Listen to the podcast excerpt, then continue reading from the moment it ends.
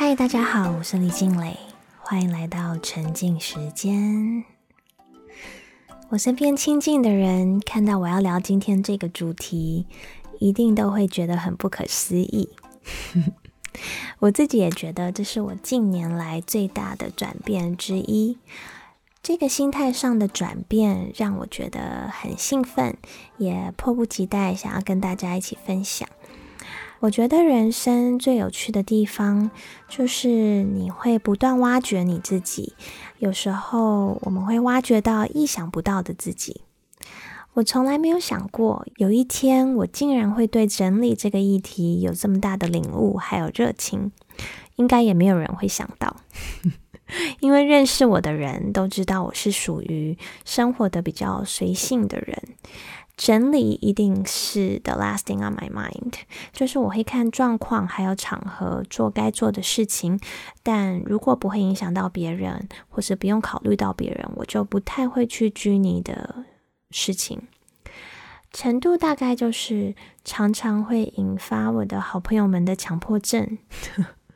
就是每次来到我家里，他们就会不断的开始想要帮我收拾啊、收纳。所以今天我想要分享的这个方法，就是在我身上如果都有用了，你们就可以燃起希望了。我从小就很不喜欢整理，可能当时也没有找到整理的意义或是乐趣吧，就可能也不知道要怎么整理，所以在整理的过程当中，可能就会充满了挫折感。反正每一次一整理一下又会乱了，所以到最后就干脆放弃，不然会觉得很浪费时间。小时候有一个记忆，就是只要妈妈或是大人的脚步逼近我们的房间，我跟姐姐就会用最快的速度，在几秒之内把我们的房间就是乱七八糟的衣服啊、杂物，全部就是分工合作，然后一个往床底下塞，然后一个是往衣橱里面塞。然后就装没事，就是开门以后看到，就是我们两个很优雅轻松的在看书之类的。结果有一次衣橱就爆开了，然后所有的衣服啊杂物就是往外飞，然后我们就被长辈们坐下来就是训话吧，算是训话，就是说女孩子要整齐啊，一定要学会整理。我觉得那时候可能也是有一点。为了抵抗这种重男轻女的这种有点性别歧视的言语吧，那时候当然也不懂，但是心里还是会有一点觉得，哼，不公平，为什么男生不需要，女生就必须要做这些事情？还是这只是我不想整理的借口？但我就记得那时候，只要听到长辈说女生就是应该要怎么样怎么样，然后要好好学习打扫啊、整理家里啊，然后可能不用读太多书之类的，内心就会有一种反骨的心理，就会觉得男女是平等的，啊，不应该有性别之分的这种 OS。我觉得可能就是从那个时候开始，对性平的议题就埋下了一个种子。所以我也不知道为什么，也许就是对于那种过分要求人一定必须要为东西还有环境而活的那种思维，觉得有点抗拒。因为环境有很多容易打破的东西，或是沙发很容易弄脏，我们就要很小心，不可以尽情的玩啊，怕弄脏啊，怕弄坏。所以，我现在就是孩子们，如果看到雨中有路上有积水的泥巴坑，就会想要在上面跳，我就会跟他们一起跳。然后觉得天气好，就席地而坐，跟孩子在草地上打滚啊。就无论那天穿什么，我都觉得 OK。所以我买东西的哲学就是，任何会局限我生活的，我都不会买。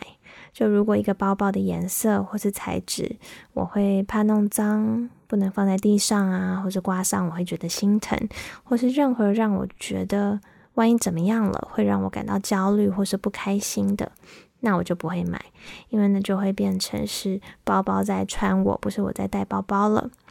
那如果一件家具或是摆设，会让我在孩子奔跑的时候，我会紧张，会不会弄坏啊？会不会弄破？或是沙发会不会弄脏、洗不掉？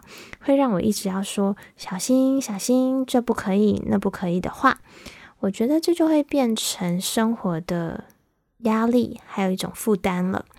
我就会觉得，我要不就是换个沙发，或是我就必须要改变我的心态，不然就很讽刺。因为沙发的功能本该是让我们生活更舒适，但反而它的存在让我们生活变得更累。所以对我来说，能够尽情的和家人好好的享受每天日常的生活，就是轻松自在的，让大家有一个放松愉悦的氛围，我觉得那是最重要的。而这些物品的功能，应该是让我们的生活更美好，而不是局限我们的生活，就是阻碍我们创造美好的回忆。那我觉得凡事都要有个平衡，就是 everything in moderation 是我人生的哲学，就是凡事都不要太过极端，要找到一个好的平衡。那当我发现好像有点太超过，我就会开始思考要怎么去调整。所以我这次的点呢，就是我发现在不知不觉当中，孩子们的游戏室扩大到了整个家里。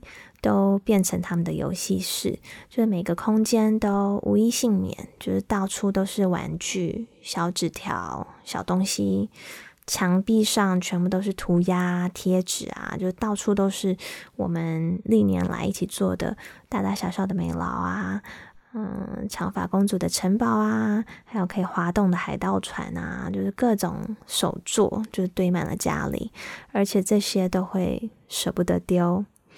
然后有孩子的人也都知道，很多东西真的很难整理，甚至根本不知道怎么样着手去整理。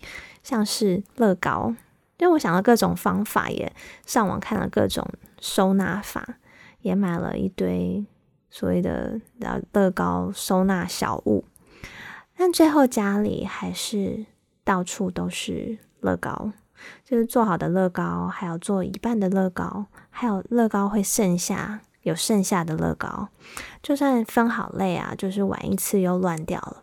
但我觉得最难的其实是做到一半的乐高或是拼图，要收起来真的很难。那如果三个孩子都同时在做，你可以想象，光是正在做不能移动的东西就有多少。但是还没想到办法改变的事，就只能先改变心态，去接纳，还要欣赏他的创造力。当然不只是孩子，就是家里原本东西也就很多，然后一直处于一个状态，就是无论怎么整理，好像都整理不完。就算花很多时间整理，过几天又乱了。相信很多人都有经历过这样的无力感。但是，竟然有一种整理的魔法，是人生只需要做一次彻底的大整理，就不会再变乱。怎么可能有这么好的事，对不对？你一定不相信。而且一开始引发我的兴趣，是因为我发现整理原来整理的不是物品，整理的是我们的人生、我们的心理、情绪，还有生活方式。而且攸关我们的人生是否幸福快乐，还有我们为我们人生做的种种的选择，都会受到影响。你可能会觉得。怎么可能？太夸张了吧！我一开始也就是这样觉得，但这个角度很吸引我，因为我很喜欢心理学，所有有关心理学我都会很好奇。然后我就发现了，从整理物品开始断舍离，延伸到人生各个面向的秘密。在这个议题上，影响我很深的是 Marie Kondo 怦然心动的人生整理魔法。使用这个魔法心法，改变了很多人的人生。人生怎么可能因为整理家里就翻转呢？该不会是要说整理干净就转运之类的吧？这些很难证实的观点，不是，而是很有逻辑的。透过这样的整理方法，让我们可以了解到我们内心真正想要的是什么，可以割舍的又是什么。真的很有趣，就是我们都会被生活追着跑，有时候已经不知道我们真正需要留下的是什么。人也都是习惯性的动物，而且会倾向于抓住我们已经拥有的东西。我们会害怕冒险，害怕失去，也害怕未知的未来，所以紧紧抓住我们所拥有的，即使我们知道这些人事物已经让我们不快乐很长一段时间了。也许已经成为我们生活上的负担，生命中的负能量、不快乐的来源。但是我们还是不愿意轻易去割舍。有时候，就算我们想要割舍，也不知道怎么割舍，就是离不开、丢不掉，也无法舍弃。不只是物品，有些人际关系、生活上的习惯也都需要断舍离，但我们也做不到。Marie Kondo 对于割舍的观点就是：首先，我们需要问我们自己，这样东西是否会让我们感到怦然心动？让我们感到幸福，不只是问，还要摸着那样东西问。一开始我听到 Marie Kondo 怦然心动的观点，我也觉得好像有点矫情。后来深入了解，才发现这样做真的会有一种魔法，解开心里过不去的坎，或是有一些启发。当我们能真正聆听心里的声音和感受，我们就可以理清我们和物品的关系，更深一层的了解自己需要什么，不需要什么。一般来说，整理的逻辑是把不要的东西丢掉。这样的话，通常我们可能会可以成功丢掉两到三层的东西。但是如果我们是反过来思考，有什么东西是我们需要留下的，这样通常就只会留下两到三层的东西。而分辨什么东西有必要留下。就是取决于我们是否仍然对这样东西感到怦然心动，我们会不会觉得拥有这样东西让我们感到幸福？如果依照这个标准，我们就可以在我们最喜欢的物品的围绕下度过每一天。Marie Kondo 他从五岁就开始钻研收纳的艺术，他发现心动是唯一正确的取舍标准。而且用这样的整理魔法做一次大整理，很多人的人生都出现了戏剧化的转变。例如，有一个人在整理他的书柜，他发现会让他感到怦然心动、会留在书架上的书，一字排开都是跟社会福利有关。他虽然在科技业有很好的发展，但透过整理，他看清楚了自己的内心。他其实内心最渴望的还是做更多有关社会福利的贡献，因此他就辞掉了工作，换了跑道。他有很多客户都是因为整理的哲学，最后转变了思维。当人发现人生只需要留下对我们人生有益处的东西。当我们学会怎么样去分辨什么对自己而言是必要的，什么是不必要的，而且都能做到割舍，就会从物品延伸到人生其他的领域，像是人际关系中，也会想要去厘清哪些负能量关系是不必要的，然后也可以做断舍离，因此改变了人生。其实整理九成是靠心态。如果没有养成正确的心态，无论怎么整理都会在变乱。丢弃是整理最重要的第一个环节。Marie Kondo 认为很重要的一个做法，就是要依照物品的类别整理，千万不要以一般人习惯的依照空间顺序整理。例如，今天整理厕所，明天整理这个柜子，后天整理卧室。他认为这样整理的话，你永远都整理不完，然后你家里永远都还是会很凌乱，因为每个物品都至少会在两个以上的空间同时出现，所以一定要依照物品分类整理。另外一个要点就是要把家里所有的物品都集中在一起。例如，你今天想要整理衣服，就要把家里所有的衣服都挖出来，到客厅集中，然后分类。这样你才可以一目了然的清楚知道你拥有了哪些衣服，才会知道可以淘汰哪一些，然后要一件一件的拿起来感受，摸着衣服，看看那件衣服是否会让你感到怦然心动。如果没有，就要丢弃。这个好处也是，当我们清楚知道我们拥有的数量，我们就会知道什么应该补货，什么就不需要再多买了。试图丢弃过的人都知道。最难的就是跨越罪恶感，这很贵，这个东西还好好的，还可以用，不要浪费，就是妈妈送我的礼物。我们会觉得很难跨越，是因为丢弃还完好的物品很浪费，跟我们的价值观有很大的冲突。之前我们有聊过，就是任何和我们既有观念有冲突的行为，都会让我们感到内心的焦虑。不浪费是我们普遍有的价值观，所以丢东西对我们来说太难了。但 Marie Kondo 他有分享一个观点和方法，让我有解开一些原本跨越不了的坎，就是每一个物品来到我们的生命当中。都有它的生命，有它的使命和意义。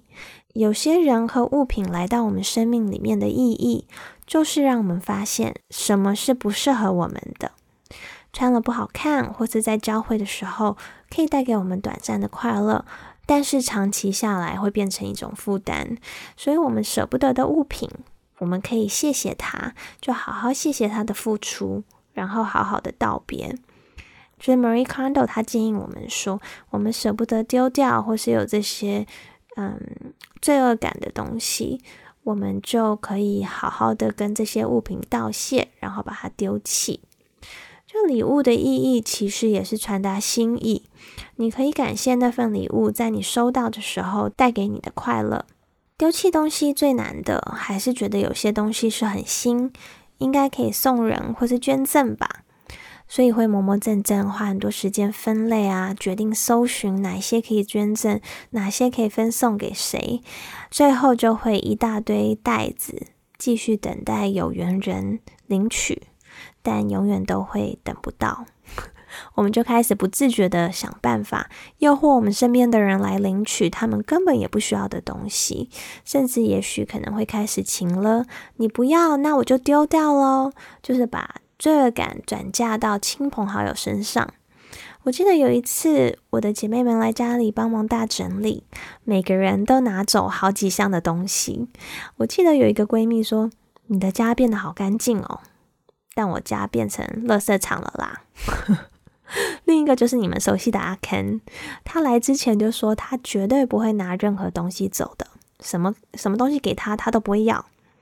结果才来了十分钟左右。他就忍不住装了一大箱喜欢的东西要带走，然后那时候我们要走的时候，在电梯里面，我们就拍了一张阿 Ken 他抱着大箱子在电梯里无奈的照片，觉得很好笑。但后来想一想，Marie Kondo 在他的书中分享的很有道理，就是己所不欲，勿施于人啊，就是不要为了清理掉自己的杂物，还要减轻自己的罪恶感。却造成身边的亲朋好友的负担，还有囤积。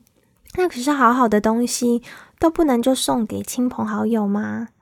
也不是，但是我们需要事前先询问亲朋好友有没有近期会想要花钱买的东西，然后有需要有适合的，我们再去分享，那才会是好的分享。书中也有一个蛮有趣的建议，就是。丢弃的时候，一定要避免亲朋好友去翻你整理好要丢掉的东西，尤其是一个叫母亲的生物，提起勇气丢弃已经是很困难了，实在是经不起另一个人再拿出来一一检讨。这样的话，你就永远什么都丢不掉，而且亲朋好友一定也会觉得浪费，就会带一大堆用不到的东西再回到他们家去囤积。所以，第一个秘诀就是要一口气，在很短的时间内，彻底的把不会让你怦然心动的东西全部都丢掉。记得是一次全部拿出来，集中在一个地方，然后判断物品要不要丢掉哦。一定要彻底完成丢弃以后，再开始思考收纳的事情。这是必须死守的整理原则之一。不要一边丢一边收纳，最后再去决定收纳的场所。如果把精力都花在收纳，收纳空间满了，家里又会乱了。这种大整理如果做得很彻底，一辈子只需要做一次，或是你很喜欢整理的话，就一年一到两次的大整理。没有好好做一次对的整理，一辈子都会被整理追着跑。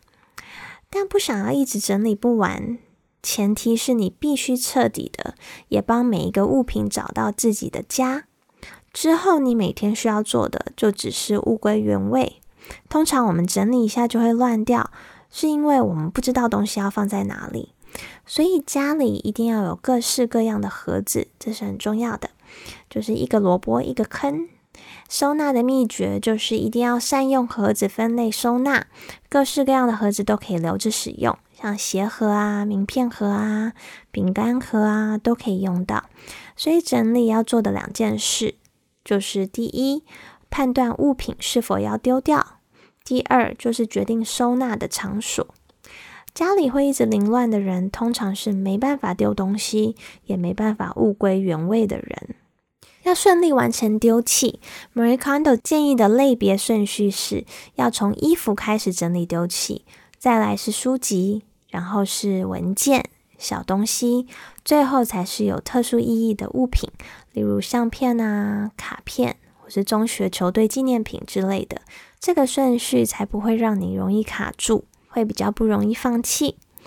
因为取舍有意义的东西是最难跨越的关卡，从衣服开始会比较容易一些。然后还有一个小的 tip，就是收纳的时候尽量让每个东西都是站立的。例如折衣服的方式，就是把衣服折成长方形，然后站立放好。Marie Kondo 有很多针对呃整理细节的教学，所以有兴趣的朋友可以再去看他的书啊，或者上网找他的教学影片。我觉得。整理收纳真的是一个很大的学问诶，真的是需要好好的去学习的一项技能，而不是一个与生俱来的技能。好像大家生来就都会整理，而且我觉得在整理收纳里面也看得出。一个人的心思是不是够细腻？就是我觉得整理它其实就是你还要去思考是谁在使用，然后它的呃使用的频率，就是它会用到的频率，或是东西放的高度啊，然后深浅啊，这些都是你要去思考使用的人怎么样会比较方便，然后他用完以后怎么样收纳又比较方便。所以我觉得这也是要有。同理心，还有要去思考、规划，很贴心的去为自己还有家人们做规划。所以我觉得整理真的是一个可以好好研究的事情。然后像 Marie Kondo，他也有分享教导小朋友收纳，最好也是从衣服开始，这样小朋友也会比较不容易放弃，然后可以开始好好练习，就是收纳的习惯跟方法。还有就是集中收纳的空间，会让孩子比较好学习。就是不要一个柜子在东，一个柜子在西。然后我觉得有一个蛮感动的事情，就是 Mercado 他自己也有三个孩子。然后他生了第三个孩子以后，他身为国际知名的整理收纳专家，他却跟大家很诚恳的分享他的转变。我听了觉得很感动，就是身为一辈子都是。整理狂的他，居然会坦诚说自己是有一点在一个半放弃整理的一个状态。很多人读了这个新闻就说啊，好疗愈哦！就是如果 Marie 看到他都可以是这样的一个状态，那我们就可以少一点罪恶感。当时他就分享说，他了解到现在对他来说最重要的事就是享受和孩子在家相处的时光。现在最让他怦然心动的是孩子的欢笑声。我很喜欢他的分享，因为凡事都不要太强求，要有一点点弹性，永远都要重新聚焦，什么对现阶段的你来说才是最重要的。有时候我们太拘泥于所谓的目标或是细节，很容易失焦。而且，身为公众人物，我觉得要有勇气分享这份真实，是需要很大的勇气的。还有这份社会责任的心，即使跟自己的利益也许有冲突，但是愿意分享真实的状态。还有一个我觉得很有用又很舒心的快速的收纳方式，就是一定要有一个 everything basket，就是明天再说的篮子。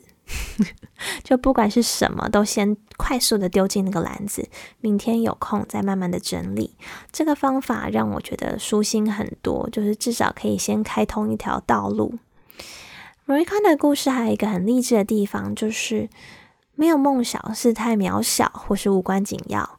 如果孩子跟你说以后的梦想是整理，你可能会觉得。没有前途。但其实行行出状元，只要对一件事情真的有热情，真的是喜欢的，无论是什么事情，都是可以透过那件事情发光发热的。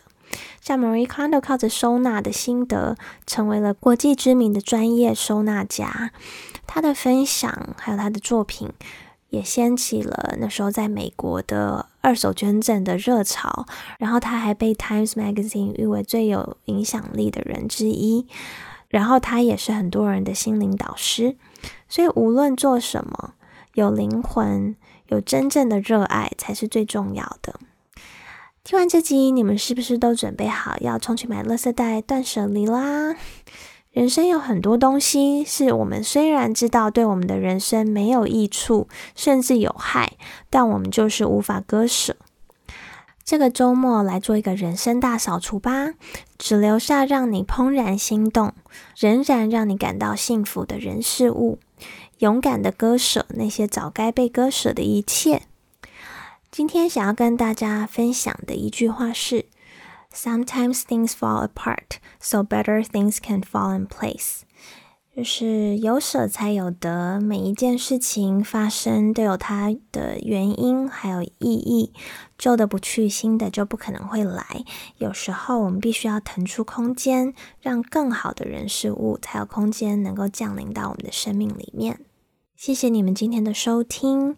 如果你喜欢今天的节目，记得帮我按下订阅，然后传给更多朋友，还要跟我分享你的获得。沉浸时间，我们下周三再见。